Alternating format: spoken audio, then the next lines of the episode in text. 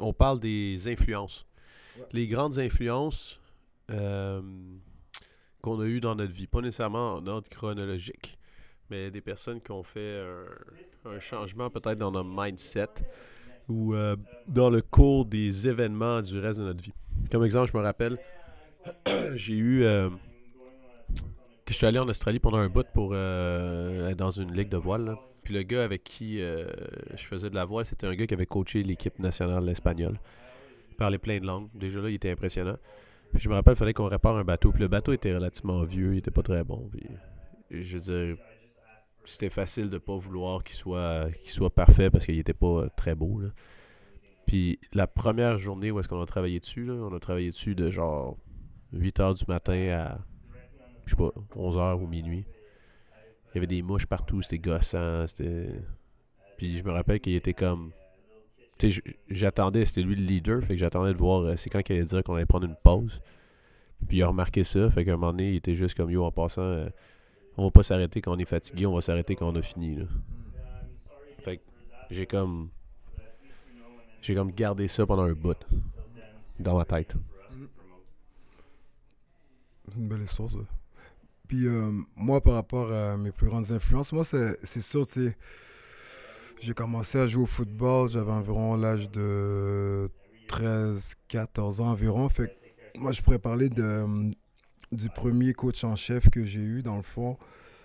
Euh, nous, quand on était jeunes, pendant l'été, le training camp et tout, on avait en été, on n'a pas d'autobus scolaire, fait que nous, on avait de la misère à se déplacer, puis aller aux pratiques. Puis lui, il savait on était jeunes, fait que souvent, euh, excusez-moi l'expression, mais souvent, on voulait chill l'été, on voulait faire nos affaires, on voulait s'amuser au parc, puis tout. Fait que là, lui, ce coach-là, il avait pris l'initiative. Ben, on était euh, cinq joueurs, je me rappelle, il venait nous chercher tout l'été, à chaque jour, il venait me chercher. Il allait chercher mon autre il venait nous chercher les cinq. Puis on, on était tout le temps comme trois, quatre en arrière, un assis sur l'autre. Puis il venait nous chercher, il nous amenait aux pratiques. On s'entraînait à chaque jour. On s'entraînait vraiment, vraiment, vraiment à la sueur de notre front. Euh, fait les, gens aujourd'hui me demandent comment ça, t'es fort, euh, aussi fort que ça, que ça soit dans le squat, le deadlift. Mais moi, à l'âge de 13-14 ans, je commençais déjà à lever lourd au squat, au deadlift, au bench press, fait que ça part de là. Puis même si des fois, euh, j'avais pas envie de le faire, je savais même pas pourquoi je m'entraînais autant. Je savais même pas pourquoi on devait performer autant, pourquoi on devait faire du track and field, courir, puis tout. Puis j'avais même pas encore fait ma première saison de football, puis on s'entraînait comme ça. C'était un univers que je connaissais même pas, mais que j'aimais quand même. Puis aujourd'hui, c'est sûr, ça a porté fruit parce que j'ai remporté des compétitions euh, internationales, puis tout. Puis c'est sûr que ce qu'on prend du recul, quand on vivait ces moments-là, des fois, je me posais des questions parce que j'étais comme. J'ai déjà eu des moments où j'avais des larmes pendant les entraînements. J'étais jeune, je pleurais parce que ça faisait tellement mal. Ou pendant des matchs de football, tu joues, puis tu. C'est dommage, là. Je vais pas trop en parler. Est-ce que. Whatever, c'est la vie. La vie, c'est la vie. Mais je me blessais. Je me rappelle une fois, je m'étais blessé au poignet. Mais vraiment une blessure sérieuse là, au poignet. Et là, je suis retourné, j'étais en secondaire 3, je suis retourné sur le banc. Et là, j'ai montré à un de mes coachs, je ne vais pas dire c'est le coach en chef, j'ai un des coachs dans l'équipe et j'ai dit euh, Regarde mon poignet, je pense que je peux plus jouer, j'ai vraiment mal. Et euh, il m'a regardé dans les yeux, il m'a dit euh, Qu'est-ce que tu me dis là en ce moment? Retourne sur le terrain tout de suite. Et j'ai joué tout le match avec le, le poignet presque, presque brisé là et tout.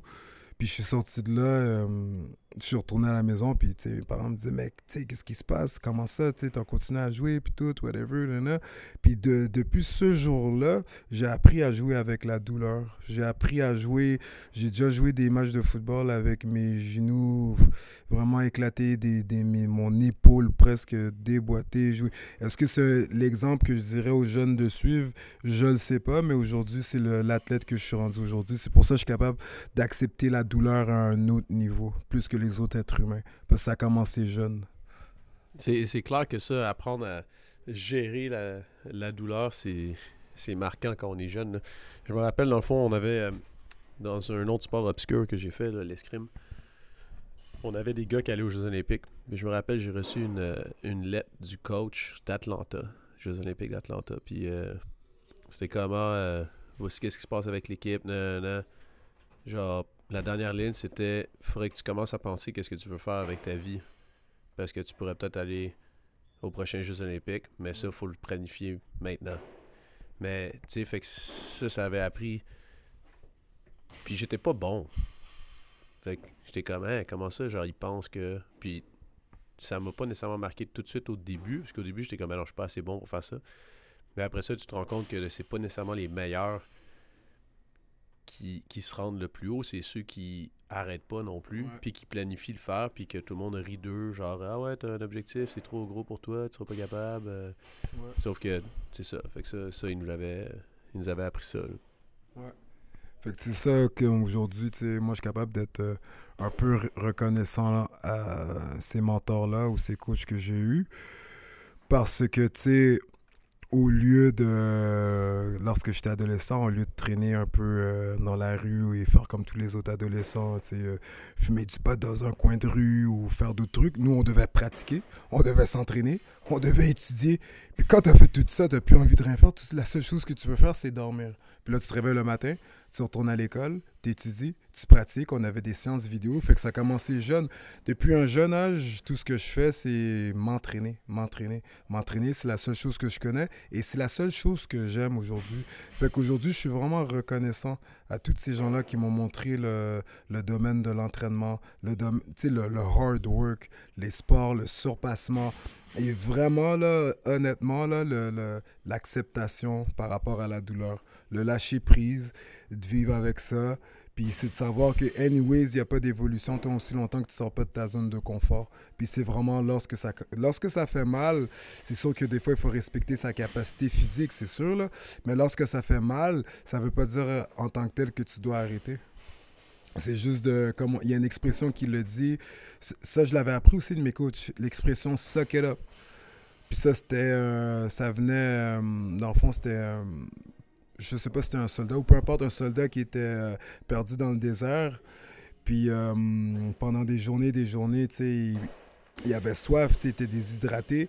Puis là, là, comment lui a pu survivre euh, dans le désert, c'est que il suçait la transpiration de ses bas, de ses chaussettes. Fait que c'est comme ça qu'il a pu survivre dans le désert. Fait que des fois dans la vie, quand ça commence à être difficile, just suck it up, suck it up, suck it up. Fait que pensez, c'est qui qui vous a influencé? Il y en a plein d'autres, on peut en parler d'autres. Mais il n'y en a pas tant que ça non plus. Il y a peut-être 3, 4, 5 personnes qui nous influencent dans notre vie, puis on rencontre des milliers de personnes. Fait qu'essayez de penser.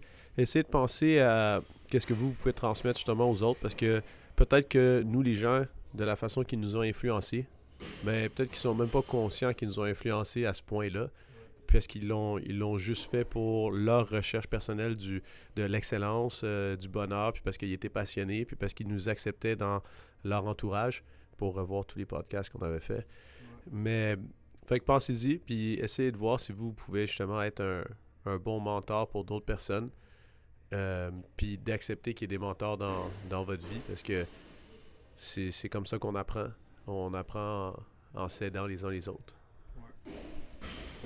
la lumière brille toujours, fait que n'oubliez pas, guys, même le soir, lorsqu'il fait noir puis vous vous sentez seul, regardez vers le haut parce que même le soir, la lumière brille, les étoiles sont là, guys, et puis la lune est là pour nous éclairer.